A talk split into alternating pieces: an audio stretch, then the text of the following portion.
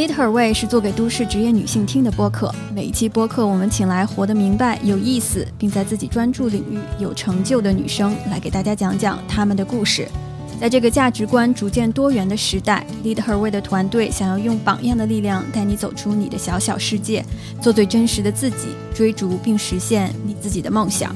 今天我们请来的嘉宾是九金。九金是高端设计师、运动品牌粒子狂热 Particle Fever 的联合创始人。他很酷，不了解他的人会觉得他特别的冷。他又是一个左右脑发展都很全面的女孩，数学竞赛可以考全省第一，最终却去了北大和哈佛念法律。一路走来，最初在申请哈佛法学院的文书里讲到的目标是要去创立一个运动品牌，十年来慢慢实现。在创业融资网站 Crunchbase 上，我们看到 Particle Fever 在二零一九年六月成功完成一亿元人民币的 B 轮融资。福布斯杂志对 Particle Fever 的报道中写道：“这个牌子使用高科技铜离子纤维面料，是科技导向、设计为先的运动品牌。”二零一八年，Particle Fever 登陆美国纽约时装周。我还记得第一次买他们的产品是在买手店连卡佛。就觉得这个牌子想要表达的东西很酷，材料很特别。后来九金在浦东嘉里城开了线下店，开幕的时候，我的同事们过来问我怎么帮这个牌子推广，他们好像有点太酷了，开始人有点不敢进来。几年后的今天，这个线下店有了固定的客群，复购率非常的高。九金长得很显小，他说这个在创业中绝对是个负分项，他有很女生的一面，又超级的理智。如果你和他一样也被父母催着结婚，那么他有一个建议：和父母约定每天只能提一次，然后自己对自己说，请谁都别来管我。嗨，你好，九金啊，谢谢你今天花时间来来到 Lead Her Way 的这个播客。你好，大家好。哎，九金，我觉得你在我们聊之前啊，你能不能先给？听众朋友们，解释一下，你为什么叫九金？这是你的真的真实的名字吗？啊，其实我的真名叫刘杰一，文刀刘。然后九金呢，是我的算是一个花名，也是笔名啊。全名是人民的人，任九金啊。因为我的原名的书写比较复杂，所以我自己给自己起了花名。然后我在创业之前也喜欢写一些呃评论，法律评论，所以这也是我的笔名。我觉得你说到了你写法律评论，你能不能给大家讲一下你自己求学的经历，以及你呃你在创业之前你是做什么？好呀好呀，呃我其实是江苏江阴人，然后我从六岁开始呢就一直是在江南的这个小镇上长大。然后我大概到高二、高三，然后就参加了呃全国数学奥林匹克竞赛，然后是拿了江苏省的金牌。然后当时其实因为我们的文化教育也没有那么在人文方面没有那么发达，所以还是很迷茫的状态。呃，然后我。当时就选了北大和清华，相比较对我来说的话，我觉得要补足我人文学科方面的弱项，所以我去了北大的法学院，也算是从数学呃转行去了一个人文学科吧。然后我在北京大学的法学院读了四年的本科，然后呃，当然最后一年是在呃律律所工作了一年。然后工作一年以后，就直接去了哈佛法学院读了法律硕士。然后硕士完了回来的话，又在做了一年，然后还是做律师的这个行当。然后直接回国的时候，就开始做运动品牌 Parable Fever。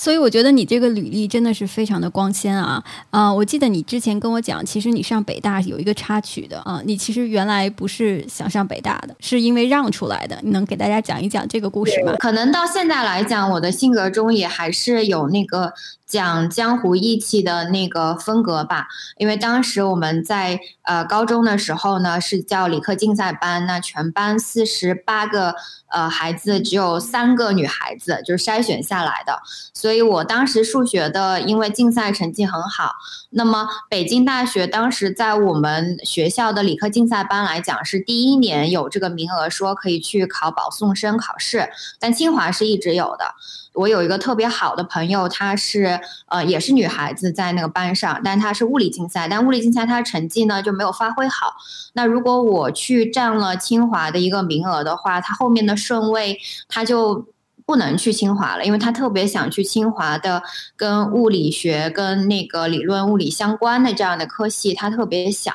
那他文科其实也不是很好。所以我就其实觉得我倒是无所谓，因为我算是一个发展比较全面的人，所以我就想说，我其实也没有特别想要去哪个学校，那我就让出来吧。因为北大其实我们当时有资格的这个学生其实都比较害怕，因为北大当时保送生考试是呃语文、外语、历史综合都要考的，就是特别害怕对理科竞赛生来讲，所以我就毅然决然的就自己就把北大那唯一一个坑位给填了。所以我们班其他人都去清华去考试了，但最后结果还是很好，我也我也上了北大，然后我让出来的那个也上了清华，所以挺好的，嗯。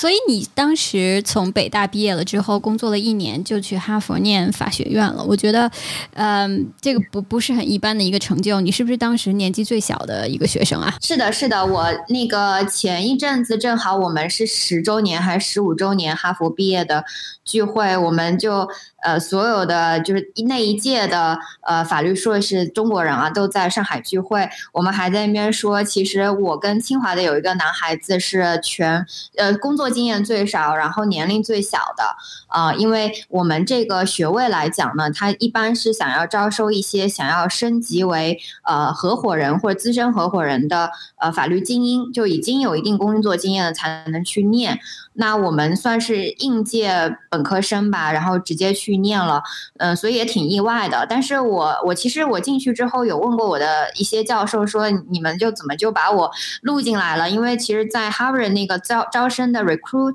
recruitment 上面有写说一定要 at least one to two years like working experience 啊，然后我是算特例，嗯，他们就说可能你的 personal statement 就你的自我介绍写的挺特别的。那其实我我现在还记得我。我当时的自我介绍还是说我要做一个运动品牌，所以我坚持到今天大概十五十呃二十年左右呃十呃那种十二年十三年还是在做这件事情，所以还挺妙的。就当时写申请书的时候想要做的一些事情，然后在现在也也也也开始做了。哦，所以我觉得相对于国外的一些这些顶尖学校的教育，还是蛮感谢说在招生上面的多元化吧。啊，在亚裔的这样学生里面，不是只看一个学习成绩，啊，然后也看一些多方面的。一些发展和行吧，我觉得挺有意思的。嗯，所以你说你当时在你的这个申请里面就写说你要做一个运动品牌，你现在也把它做成了。你觉得你骨子里面是一个，如果你下定决心要去做，你就一定要把它做成的这样的一个人吗？呃，我觉得我的性格自我剖析一下，属于那种，呃，我会就是我会呃比较坚决。就怎么说呢？他就是说我不是那种执拗，就是说我那个打破那个头，我一定要做成。就是我既然决定做了，我一定会做到底。但是我比如说我顿时失去兴趣，或者觉得我真的不想做，但是我会立马第二天，我可能我就能够结束了，我什么都不要了。就我属于那种呢，就不管是个人生活上还是呃呃商业上面，我都是这样。就是我只要想清楚，我今天。我不想做了，我我我我不会去考虑经济或者是，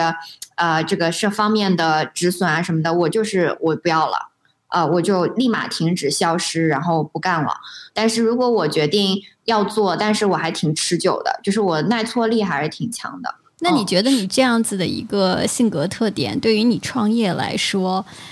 是好处更大呢，还是坏处更大呢？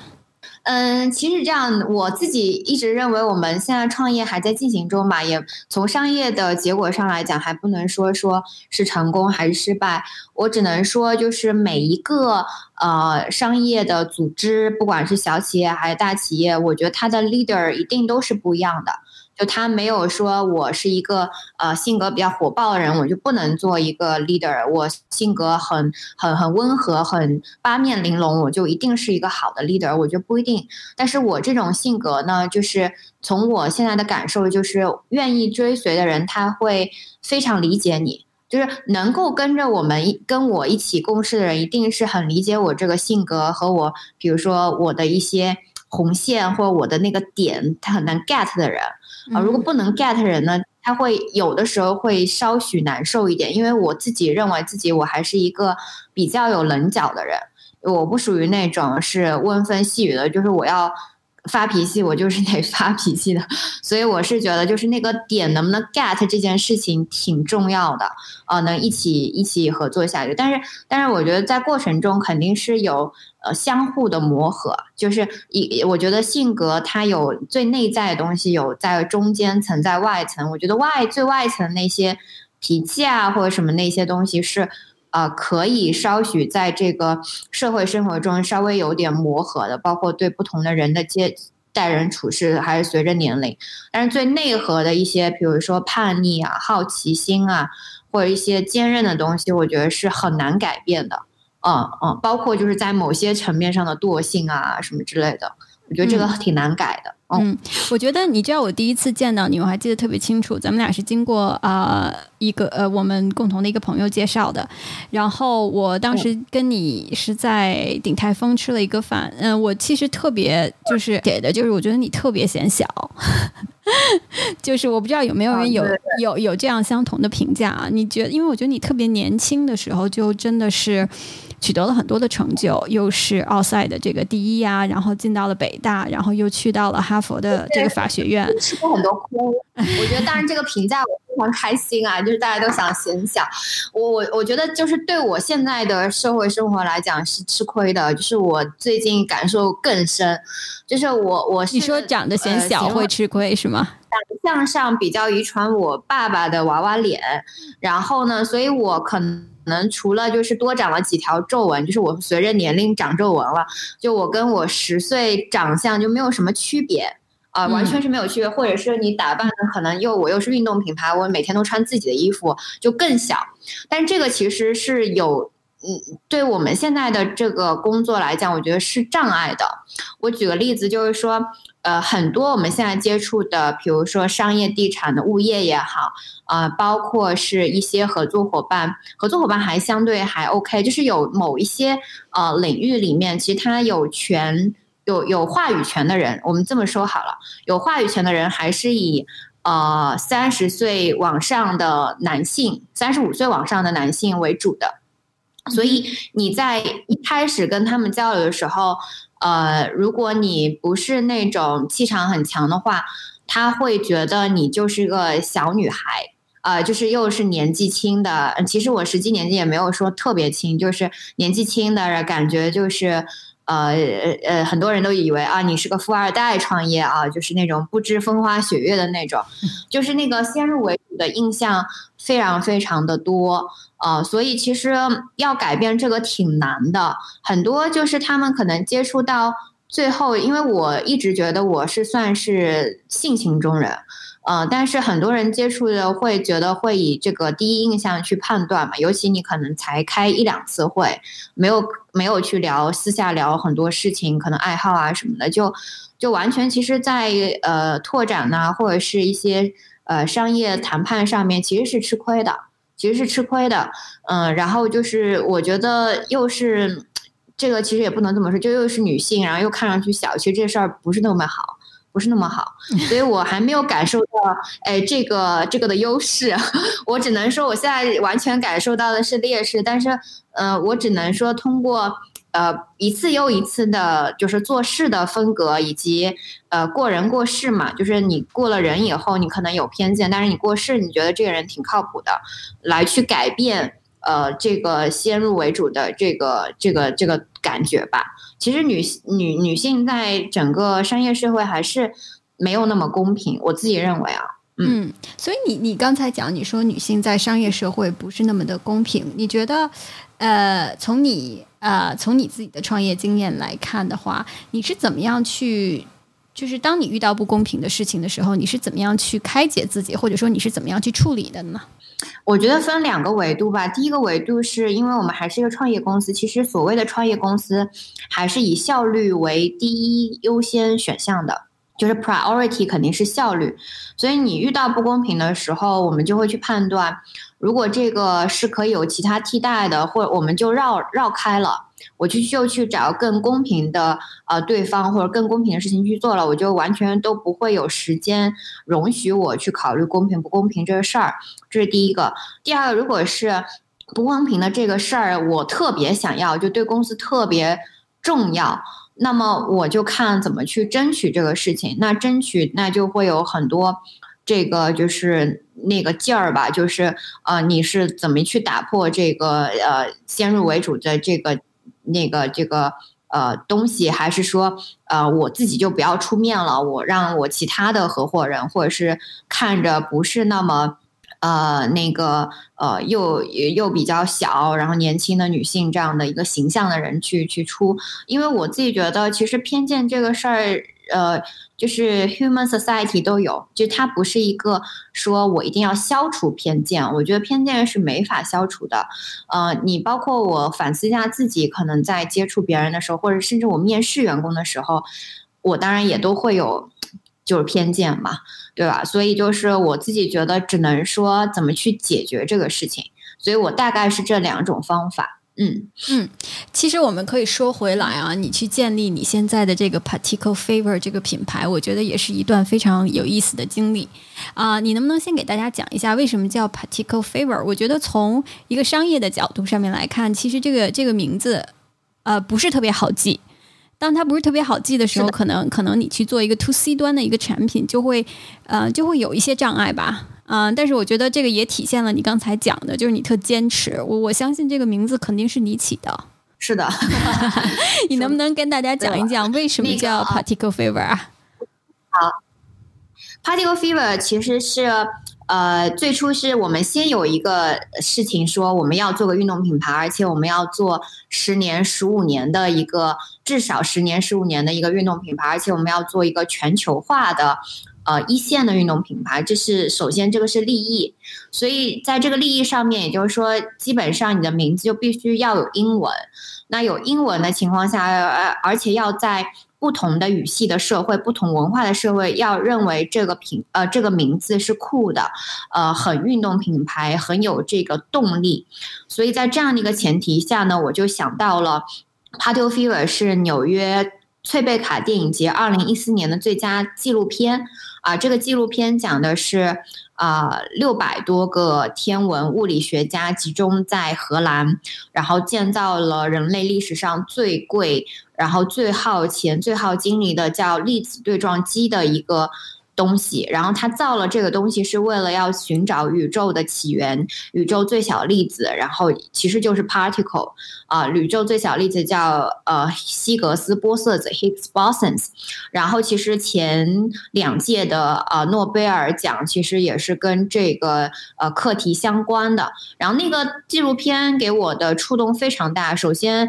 呃对宇宙和呃，人类从哪儿来，往哪儿走这个议题，我一直是很感兴趣的。第二个是，它让我感动的是，在战火中对立的两个国家的呃文学家和艺术家，他们都可以，呃，不是文学家，就是那个物理学家和天文学家，他都可以在一起工作，完全不会受到政治的影响。所以我觉得，呃，粒子狂热这个名字就可以代表说，particle fever 是代表。呃，粒子能够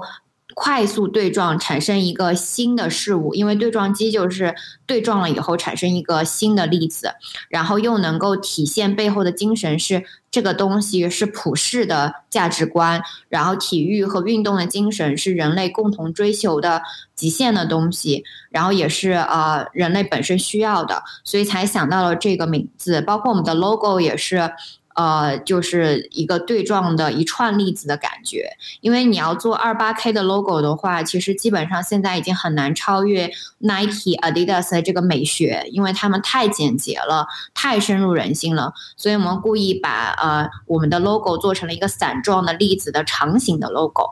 然后我你说那个难念这件事情，也是我坚持。我我有一个小插曲，就是。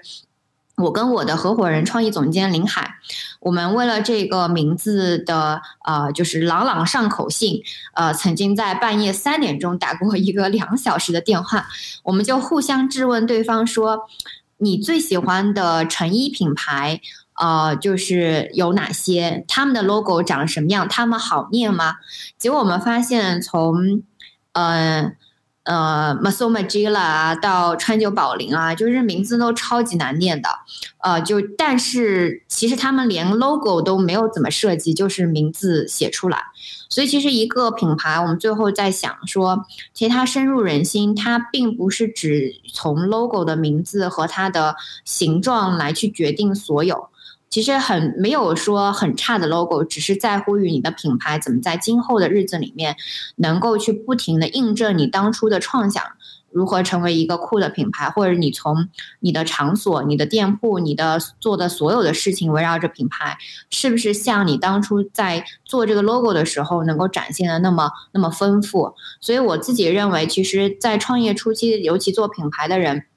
可能会非常看重 logo 和名字，但其实你到过了那个坎儿以后，你就会觉得其实也没那么重要。啊，我是这么理解的。所以你在你刚才讲 particular favor 过了那个坎儿，你的这个坎儿你是怎么样？就是刚一开始去做这个 particular favor，你觉得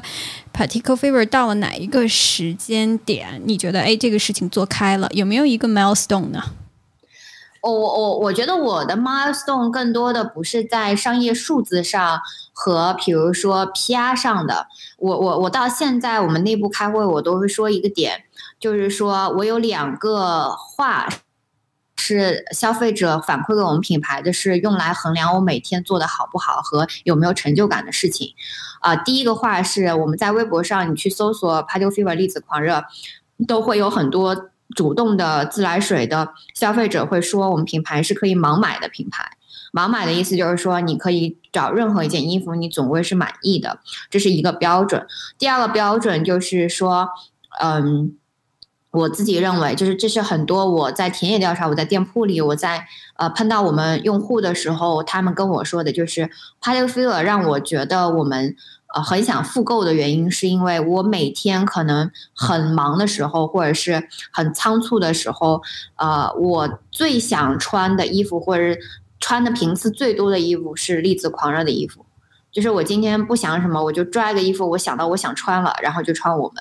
所以呃，我觉得这两个标准是让我觉得呃更，如果有越来越多的人开始说是这样的两个呃东西，就让我觉得这是感觉是铺开来了，感觉就是我 make something 的感觉。我觉得这个是很直观的，嗯嗯。所以这个又说回来啊，我觉得把任何一个事情从无到有给做出来，其实都是一个。啊，创造以及表达你自己的一个过程。虽然你有你的 co-founder，但是我觉得，基于我刚才跟你的聊天以及之前对你的了解，我觉得你对于你自己自己比较相信的东西还是非常坚持的。你觉得？呃，particular favor，如果它是你自己个人的一个载体的话，你觉得用一句话来讲，你最希望通过 particular favor 去表达你自己的什么看法呢？或者说你自己的什么样的一个一个一个相信的事情呢？呃，就是我我我记得曾经有，呃，我们创业大概第二年，然后我的合伙人林海，然后他。在一个展览上用了一句本雅明的话，然后中文的翻译是：呃，英雄只在乎未尽的事业。就未尽，尽是那个完成的意思，在古文里面，尽是竞争的那个竞嘛。嗯，就英雄只在乎未尽的事业。所以我当时看到这句话的时候，我觉得就 exactly 就是是我想要表达的东西，就是那种感觉，就是我永远是在行进中的感觉，就是我永远有一个。使命感在往前，就不停的就是，就是探索未来。所以我觉得 p a y o Fever 其实做到今天，刚刚你说的没错，就是我们在很多次选择，包括因为我们有董事会，有外部投资人，到现在为止，我能说我们都是百分之一百坚持自己的。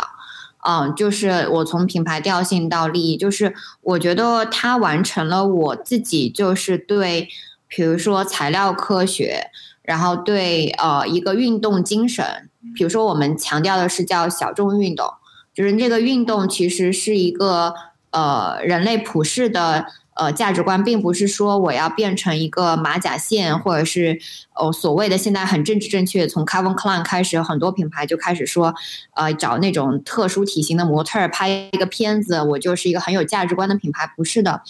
就是我们想要强调，就是说运动的这个呃衣服或功能性，它是人类的刚需，它是可以一直用科技的手段能够提高它的表现和穿着的体验感的。这件事情，所以在完成这个事情的前面的，在更高的利益就是说，呃，中国人可不可以做一个运动品牌，是不需要我今天对外说 I'm from China 或者 I'm from the US，我我是来自纽约还是哪里，我拿到世界各地的任何一个地方去，大家都会说哇，我喜欢它。我觉得这个是，呃，我觉得完成了我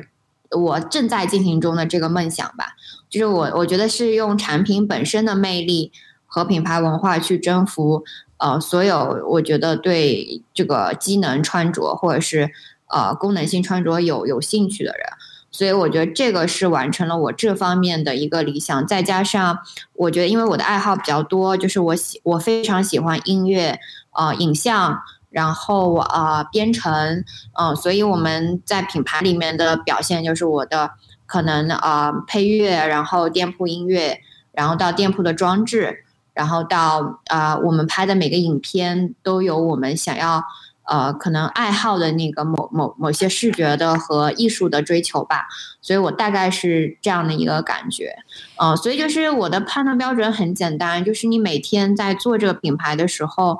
你是不是觉得很畅快？你觉得它可以占占到你生活的可能百分之五十的时间？哦，我我我觉得这个就就还蛮好的，对，就因为你工作也比较辛苦，所以我们就判断说，你百分之五十的时间你花在这个事情上，你能不能持久的去呃去做啊？然后我觉得人也是在变的，就是就是这个变可能也会影响到我们品牌的变化，就是可能我这段时间我比较喜欢，嗯，就是怎么样一个方向的东西。然后我我然后我怎么才能，而且还在同时能能保持呃，就是在同一个配置上的表达，因为品牌不能左左一个右西一个，它还是要统一往前再迭代，所以就是这个东西其实也会受到我个人的影响，包括我觉得这品牌也不是我一个人，它有的时候是一个群体艺术的产物，就是我的合伙人及及我们的核心团队，有的时候会相互产生一些共鸣。就有些他们会发现一些新的好玩的手法，或者是一些方向，然后他反馈给我，我们一起，我们觉得哎，这个挺好的，我们就去做了。所以它是一个螺旋式上升，但是是在一条杆上的事情啊，我是这么理解的。嗯，所以你刚才讲的，其实你有很多的原则是你特别坚持的。呃，我觉得两个问题啊。第一个呢，就是说你学的你这些固有的原则和你的成长环境以及教育背景，还有你的一些人生经历，有没有一些什么样直接的关系呢？嗯，那我第二一个问题呢，实际上就是说，你有没有担心过啊？或者说你的你的这个呃合伙人，你们有没有担心过这些原则在有一天会限制你们的发展呢？其实永远都在担心，其实但是我觉得这不是担心，就是我在创业第一天我就知道人是有限的，就是因为我是呃爸妈也是相当于创业啊，然后我身边有很多发小，因为我是江阴人嘛，就是江阴其实在内地呃这边的话算是全国百强百强县之首嘛，就为什么之首？是因为我们有很多私营企业，其实我们那个时候其实金融杠杆在我们当地是很少的，所以都是靠白手起家的。那么我有周边很多发小，或者是我周边的朋友，也都是做商业的部分不同的行业，所以其实我见过很多失败的案例和成功案例，都是在人的上面。嗯，给我的最最最大的感触就是人肯定不是万能的。我觉得一个公司其实都是需要一个组织的迭代，就是我我觉得就是你在每一年都要有人能够留存下来，变成一个核心团队，然后这核心团队能慢慢影响他下面的人。所以，我我经常觉得，就是说，有哪一天我能做到，说我完全是不在公司，完全不管公司，它还能够一个正常的往前运作，然后它还能够变成一个焕发活力，它能变成一个百年企业，那我觉得这个是非常非常厉害的。所以，就当然我们现在还没有达到这一个部分，所以我觉得人呢是肯定是得得得去去去正面自己的一个一个一个一个不足。然后还有一个，我觉得是你反过头来讲，我觉得私人的呃分享来讲，我觉得其实精力体力也很重要。所以我觉得创业这件事呢，其实是要看天赋的。就我，我觉得自己在精力跟体力上不算是有天赋的人，因为我是从小有遗传的那个甲状腺功能减退嘛。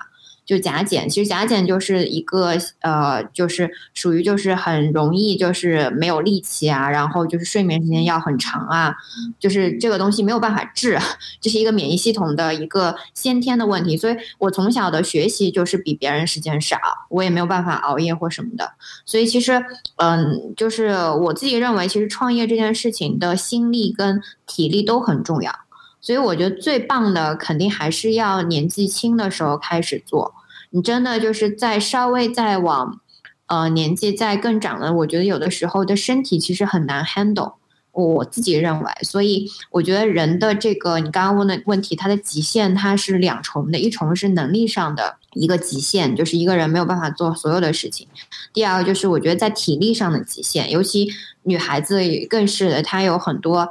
呃，这种生理期啊，各方面的，所以我自己认为，其实还是在某些阶段会有就这种，我我自己叫叫低潮期吧。在创立这个品牌的过程当中，你刚才讲这个体力还有能力，可能都是要去挑战的。那除了这两个之外，你还有一些什么样子最大的挑战呢？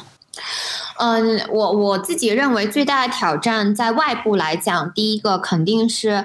呃，这种在商业社会，就是对一个消费品牌，因为我们是 to C 的嘛，就是一个崇洋媚外的这个心态的问题。因为我自己还是觉得，其实，呃，我我觉得再往上升，我想说的是文化力量的悬殊。因为我觉得从呃我小时候呃的还能够有看到一些中国的动画啊或者什么，最近还好有哪吒什么的，但是其实现在的很多文化是。是是倒流到中国的，包括你，比如说潮牌啊，或潮流文化，就完全其实是美国文化占优的，包括一些韩国文化的输出，所以这样就会在大环境上就会影响，说我品牌的建立就会变得说，呃，在消费者心智上面都会被一些国外的品牌所占领。我觉得这个其实并，我觉得中国人是可以把很多品质甚至 design 都做得很好的，但是可能在整个品牌性质上还是会跟国力的悬殊和文化的输出有关，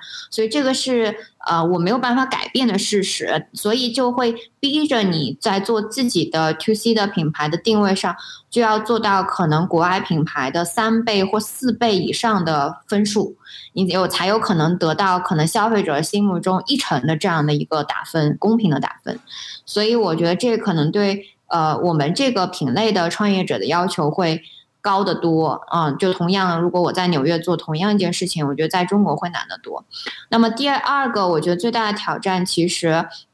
还是在于，就是说，呃，因为公司是这样，公司在每一年，尤其从零开始做的话，都会遇到不同的挑战，就是还是会在，呃，我觉得是有松有弛的这个把握上面，其实挺重要的。就是其实一个领导者，我觉得你在比如咨询。公司或因为有一些商学院的朋友也会出来做公司，就是我觉得那些呃手法上效率提高上面工具上面啊，其实都是可以达到标准的，都是可以聪明的人都能做。但其实最难的是作为一个领导者，他怎么能够让团队能够有松有弛的往前做？因为人都是有感情的动物，他不是机器人，他不是 AI，他都有自己的一些情绪和低潮高潮。怎么能够把不同的人在不同时间段的低潮高潮能够拧成一股绳，能够做出点东西来？其实这个是需要呃很很优秀的团队领导能力的，而且这个这个的前提是自己不能崩嘛。因为很多就是你最高领导者，其实很多的孤独和心理压力也没有办法 share 给任何人，包括自己的家人或者是你自己的 partner。所以在这个时候，你自己的心理的调试。以及你团队的整体的调试，就是最大的一个挑战。我自己认为，就其他的你说资金啊，或者是一些怎么做好一个工作上面的，我觉得都不是说是一个决定性的问题。所以说到这个啊，我觉得我们就要引入了这个话题，就是作为一个女生，你刚才讲可能，呃，在你创业的过程当中，你觉得可能最大的挑战是自己不能绷得太紧，也不能太情绪化。要拉着大家有松有紧的往前走。那你觉得作为一个女生的话，你会有一些情绪的波动吗？是这些情绪的波动是只有我超有情绪波动的。在在做这个 podcast 之前，刚发完一顿火，然后我是属于那种就是，嗯，我我就是一个非常认怂的人，就是我知道自己脾气不好，就是我会非常承认自己这点，就是而且我觉得我好不了了。就是我，我觉得我很，我只能说我去注意控制这个，但是我觉得我就这个性格，所以我一开始就说我是一个很有棱角的人，然后得，但是我做的事情是，我会在我现在有一个进步，就是我会在发火前或者我在没法控制情绪之前，我会跟大家说我要开始发火了，就是我会给就是我的同伴或者是我经常工作的公司的人，就是有一个预期，就是说酒精就是这样的人，他就是。嗯，这些点是它的红线，就这些点它会爆炸，然后它就是这样。那大家就会有一个预期，说哦，原来是这样的。就是很多时候我以前吃过的一些亏，或者是没有办法工作的，可能我觉得他挺优秀，但是他可能没有办法忍我的脾气的人，是因为他不了解我这个人，就他会觉得哇，为什么他突然之间就开始很情绪化？就是就是我会把那个预期先帮他们建好。嗯，但是建好了以后，就先打完预防针以后，那么我觉得我会有的时候会有一些情绪化表达。我我认识的百分之八十的我周边的，其实还是在绷不住的时候，还是得情绪化。因为我我经常说，就是我有的时候，我觉得有的时候生气到我只能骂脏话，你知道吗？就是我觉得骂脏话当然是不太好，但是我觉得就是你真的有的时候表达不出来，你真的就真的得骂脏话。不然的话，就没有办法，这这个这个坎儿就没有办法过去。我不知道听众有没有人跟我一样的这样的感受，但是我是属于那种，呃，我发完火以后，我第二天会立马 OK 的，就是我会不太会记得这个事情，或者是我会我会很在乎这个点，但是我的情绪化的表达永远是在就事论事，我不会就是说跟呃人身攻击啊，或者是说跟。呃，你的本身的人有关的事情，我不会的。我是在工作中会碰到业务上的事情，啊，比如说我说了两遍的事情，或者做了两遍就重复的错误或什么的，我会有蛮多情绪化。因为我经常觉得，其实做 CEO 也是挺可怜的。因为如果你是一个机器人，你时时刻刻都能保持，我觉得我做不到。我肯定是有一个阶段性，可能每半年或者是两三个月，我还是需要有一个情绪的出口的。所以有的时候就看是 我们公司谁倒霉就碰上了，你知道吗？所以你觉得？但是我觉得我比较幸运，就是嗯，就是我身边的工作的同事什么都还蛮理解我的。就我觉得情绪的表达，嗯，我自己认为我还不是觉得是一个错误，我觉得是没办法控制，有的时候就是没有办法控制，而且还有的时候就是嗯，有一个角色的分工吧，有的时候是一种角色扮演。我经常觉得就是。有的时候你情绪不是真的情绪，而是你需要这种情绪。就比如说有一些，嗯，每个人管理风格不一样。就是如果你偶尔没你完全不表达情情绪的话，你可能你的团队不会那么，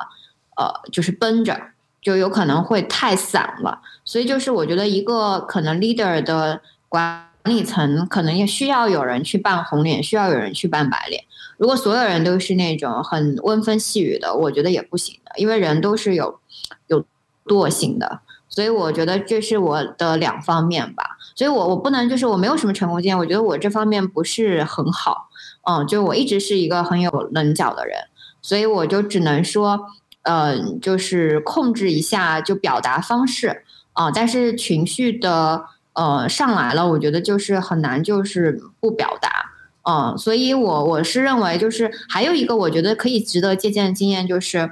嗯，不要用微信了。我觉得很多时候的，嗯，难受或者沟通的点不好，是因为一直在用沟微信聊天。其实我有的时候会觉得面对面，比如讨论一些事情，就不会有那么多障碍，或者是会容易产生情绪。我我自己是这样的，因为有的时候，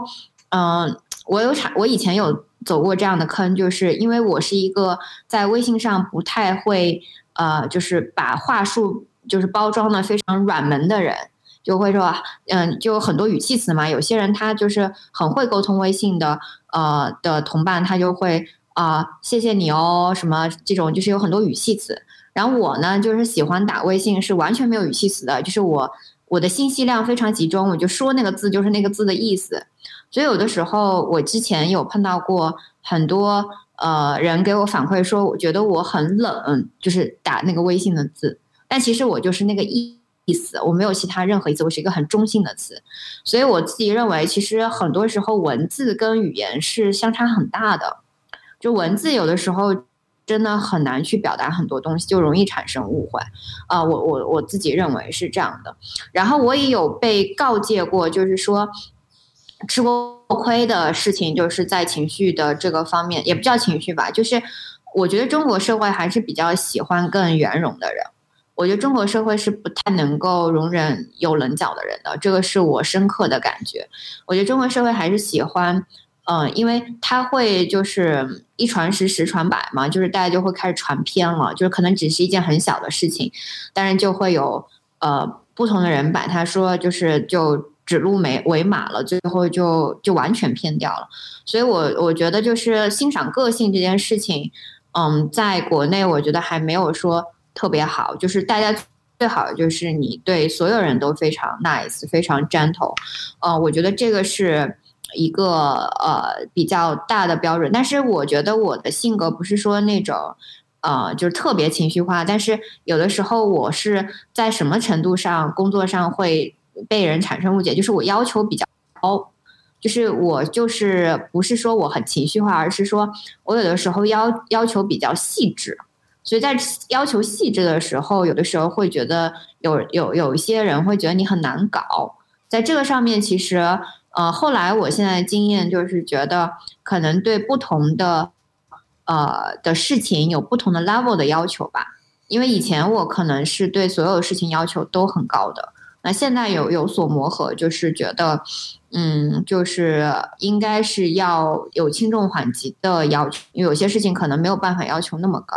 哦，但是我以前就是会把一个要求拎得很高，然后就会让别人知道我要有这个要求，所以有的人会觉得我达不到，就会压力比较大，就大部分是在这个层面上会有点，嗯嗯，会会遇到一些一些一些探讨吧。其他就还好，我觉得这个，我觉得其实这个有一个特别有意思的点啊，就是说很多很成功的女性，其实你在去跟她们沟通或者聊天的时候，她们都会讲这个所谓的这个这个标准很高，standard 很高。那我觉得任何一个就是 standard 很高的这样的这种成功的女生来讲的话呢，她都会经历挺长一段时间的这种的很就很 suffer 的过程啊，就是因为很少有人能达到她的这个 standard。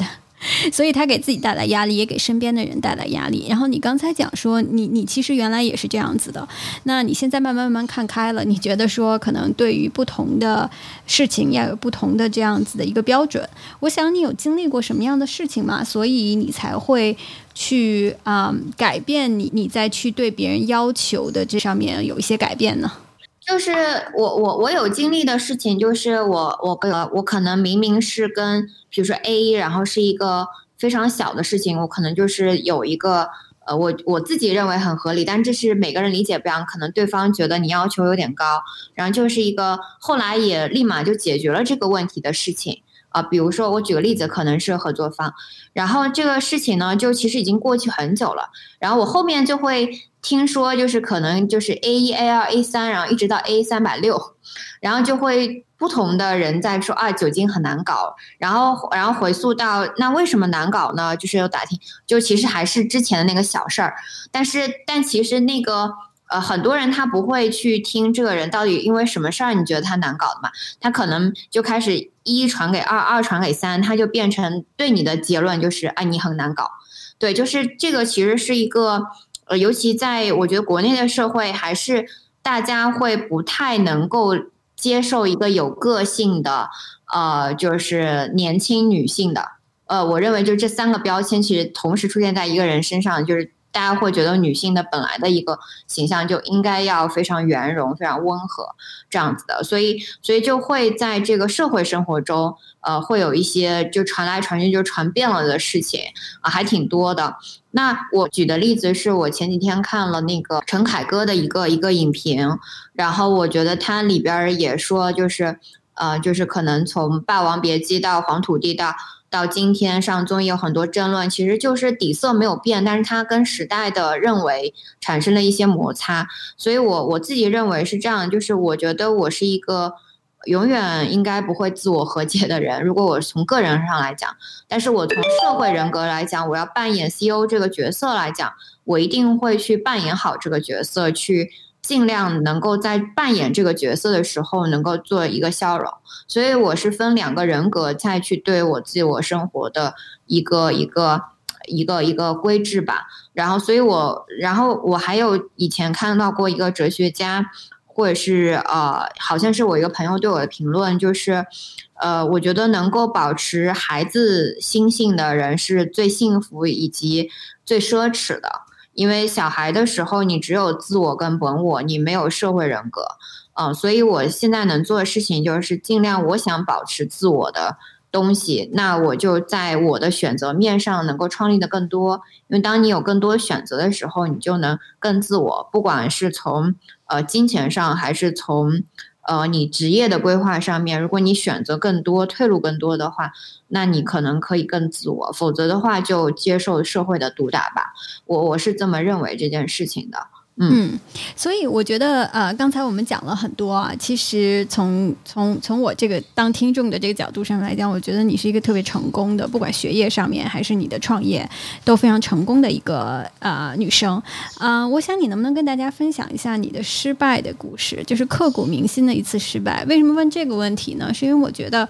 呃，成功固然重要，但是我觉得其实我们从失败当中学到的。可能要比在成功当中学到的要多的很多，而且它是去定义你，嗯，我觉得人生关键点吧，或者一些性格的一个非常重要的一趴，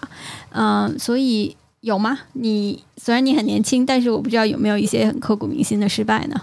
我有一个没有分享过的经历，就是觉得我人生活到现在至暗时刻是，嗯，我在大学大概大三、大四的那个时候。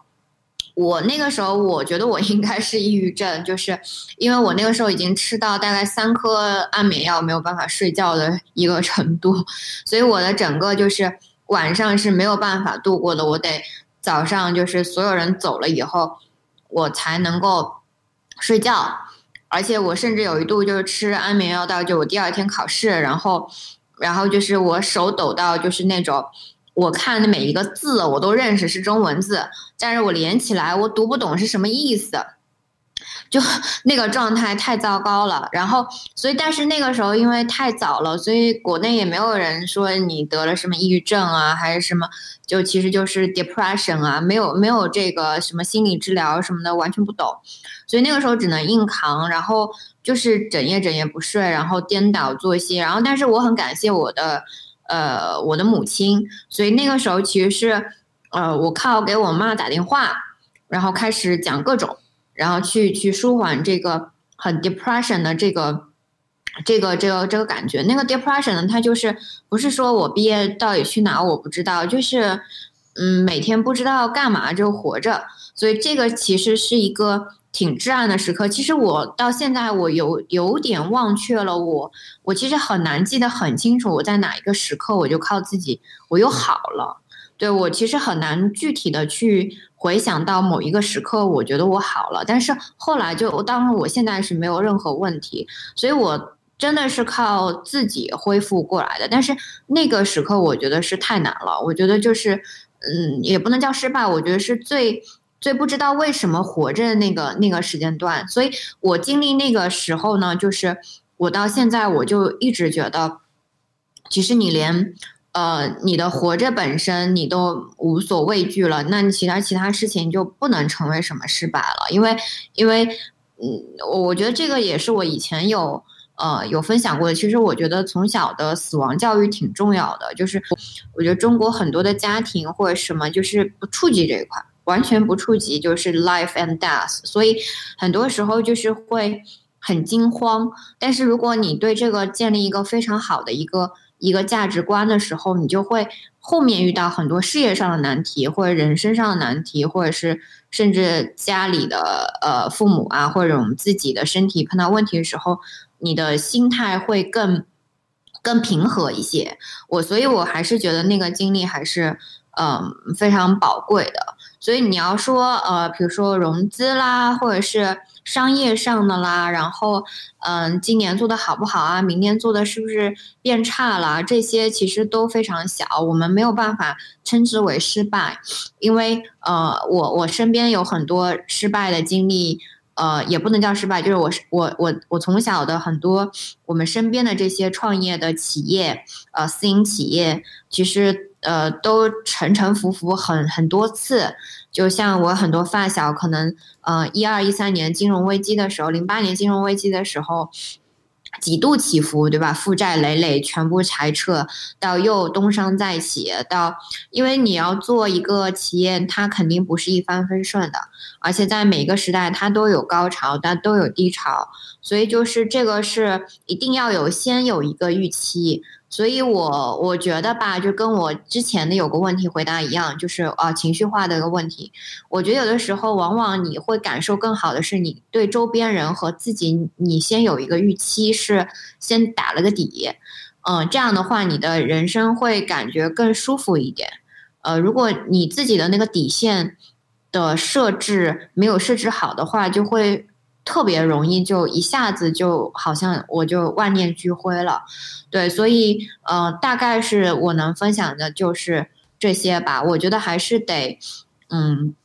就是我自己觉得还是家庭啊，然后我觉得自己的健康顾好啊就可以了。我觉得你在呃商业是那个工作上的这个东西的话，我觉得就顺其自然。我我自己现在是这么想的。对，我不知道有没有借鉴意义吧，可能也不是很大啊。你能不能跟大家分享一下，你有没有一些什么每一天一定要做的，或者在某一个时间段一定要做的一些事情呢？呃，我是这样的，就是这个我不知道，我就变得很丢，我有点那个那个 weird。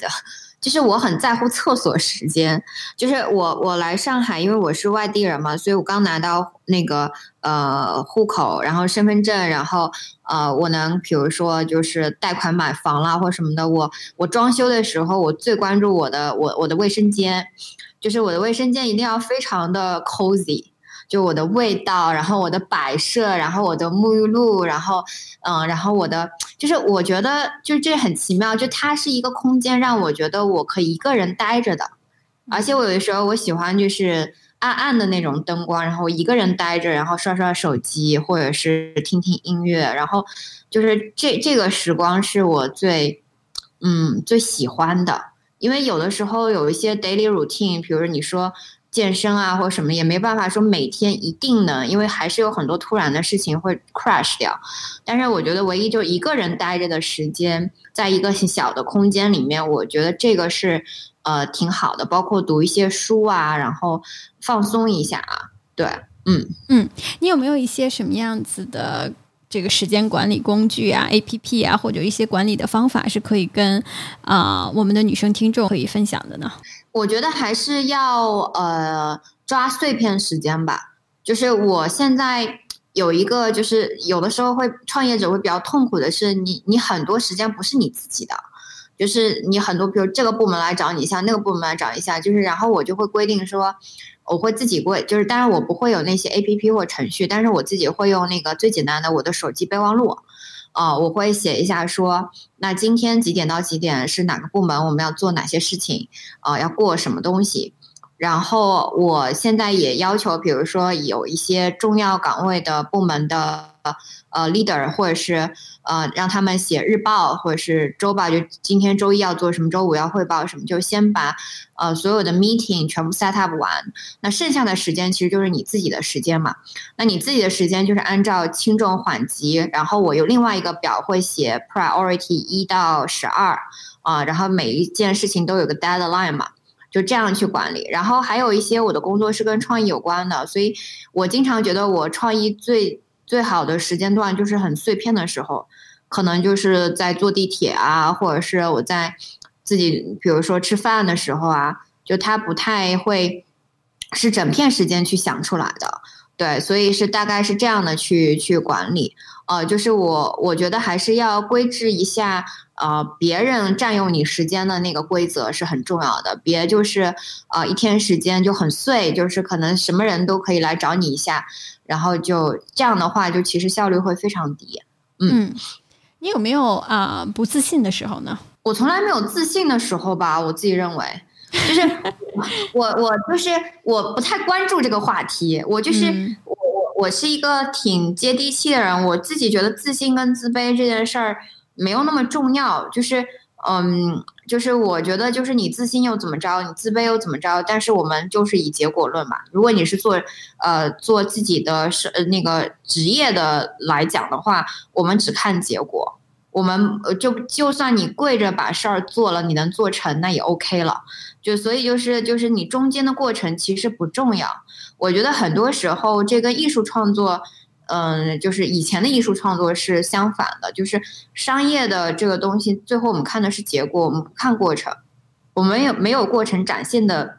任何的可能性，所以我们最后如果看结果的话，其实自信跟自卑，嗯，对这件事不重要。如果不是说商业的东西的话，嗯，我觉得。呃，算正常人吧，就是可能有的时候会觉得，哎呀，我太胖了，就是可能疫情我有两个月那个出差，我都没有好好的运动，那我就突然我想说，哎，我我就给自己立个小目标，说我要可能抽点时间出来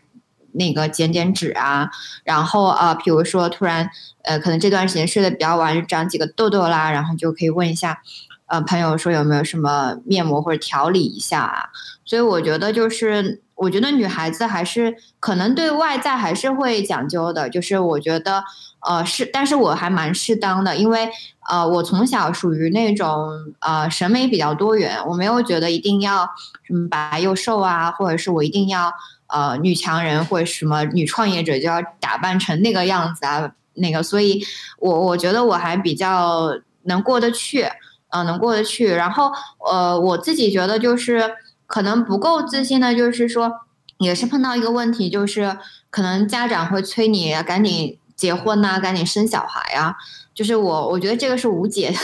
这送命题基本上，因为没办法。你有这方面的压力吗？有啊，就独生子女啊。但是我现在跟跟我父母就是规定好，一天只能问一次嘛。就是他们会按照按照你的指示来再问了，就是因为没办法，确实没有时间，就是你要在。正确的 timing 遇到正确人，这事儿就是也不是一个逻辑题嘛，那可能就不合适嘛，那也没办法。但是，但是其实焦灼的点还是在于女性的生育年龄的问题嘛。就如果我觉得女性没有生育年龄这个限制的话，我觉得应该有很多我认识的优秀女性可能都不太会要走上这条路的。所以我觉得这是一个人类对女性的另外一种考验，就是你社会规则下就需要你呃三十而立，然后你就要呃生孩子、孕育一个家庭。但是你每个人缘分不一样，所以嗯，但是你每一代人有每每一代人想法，我觉得这是一个相互疏解的一个。一个过程吧，其实也，嗯，就是我还没有解决这个东西，所以我不知道。但是有这个焦虑，就是我自己不焦虑，但是别人可能会为你焦虑吧。嗯，所以你自己还没有感受到，或者说你自己还没有觉得这个是个事儿，没有太觉得这个是个事儿，就是嗯，但是就是因为急也没用，但是我也没有从行动上。根本的去改变自己的生活，因为我身边是有一些女性的朋友会觉得，哎呀，我可能选择面有点少，我就是没有合适，他们会呃抓紧时间会去多做一些社会的呃交往或者是见面啊，或者是聚会啊。然后我就一个我我觉得我比较宅，然后我觉得我就正常的没有改变自己的生活轨迹，啊，所以我我不认为这是一个。呃，值得借鉴的事情，因为每个人不一样，每个个性不一样，我就不愿意说，非要为了婚恋或者什么的，我就要花很多时间去，去去，相当于我要去 meeting 很多人，所以，所以我觉得就就是不一样吧，就是我自己感觉，嗯，没有感觉的太多，对，但是我我觉得感觉多的时候，可能就是你可能工作压力大的时候，或者是你很累的时候，啊，有的时候会想一下啊，我我要不要做一个全职主妇啊？但是但其实你跟很多我朋友做全职主妇的，也有他们有他们的烦恼，就他们带孩子也很累啊，然后要担心说自己是不是脱离社会了，就是其实永远都不要觉得有一件事情可以永远解决，让你很舒服下去。我觉得每个人都有每个人的困扰吧。嗯，但是就是催婚这事儿没没没没法解决，没解决。哦，讲最后一个问题啊，就是如果有两件事情你一直坚持都在做，做了十年以上，啊，你能跟大家分享一下这两件事情是什么吗？呃，有两件事情坚持十年以上，那我就是从我大学前后开始，嗯。第一个就是我还是挺坚持看电影的。我那天还在，呃，我正好我父母从老家过来看我，然后我们就一起去，嗯，在在路上有段时间开车的路上，然后再分享到就是说，为什么我喜欢电影这个东西？我觉得，呃，人人类跟动物的区别很大，有一个层面上的区别就是人还是相对在世界上是需要一些形而上的东西的。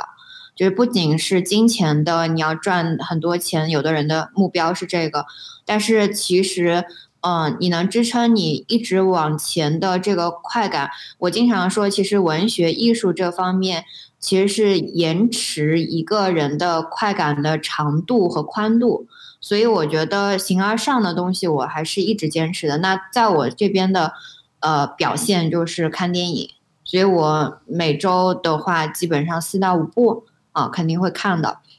是坚持的。然后第二个就是，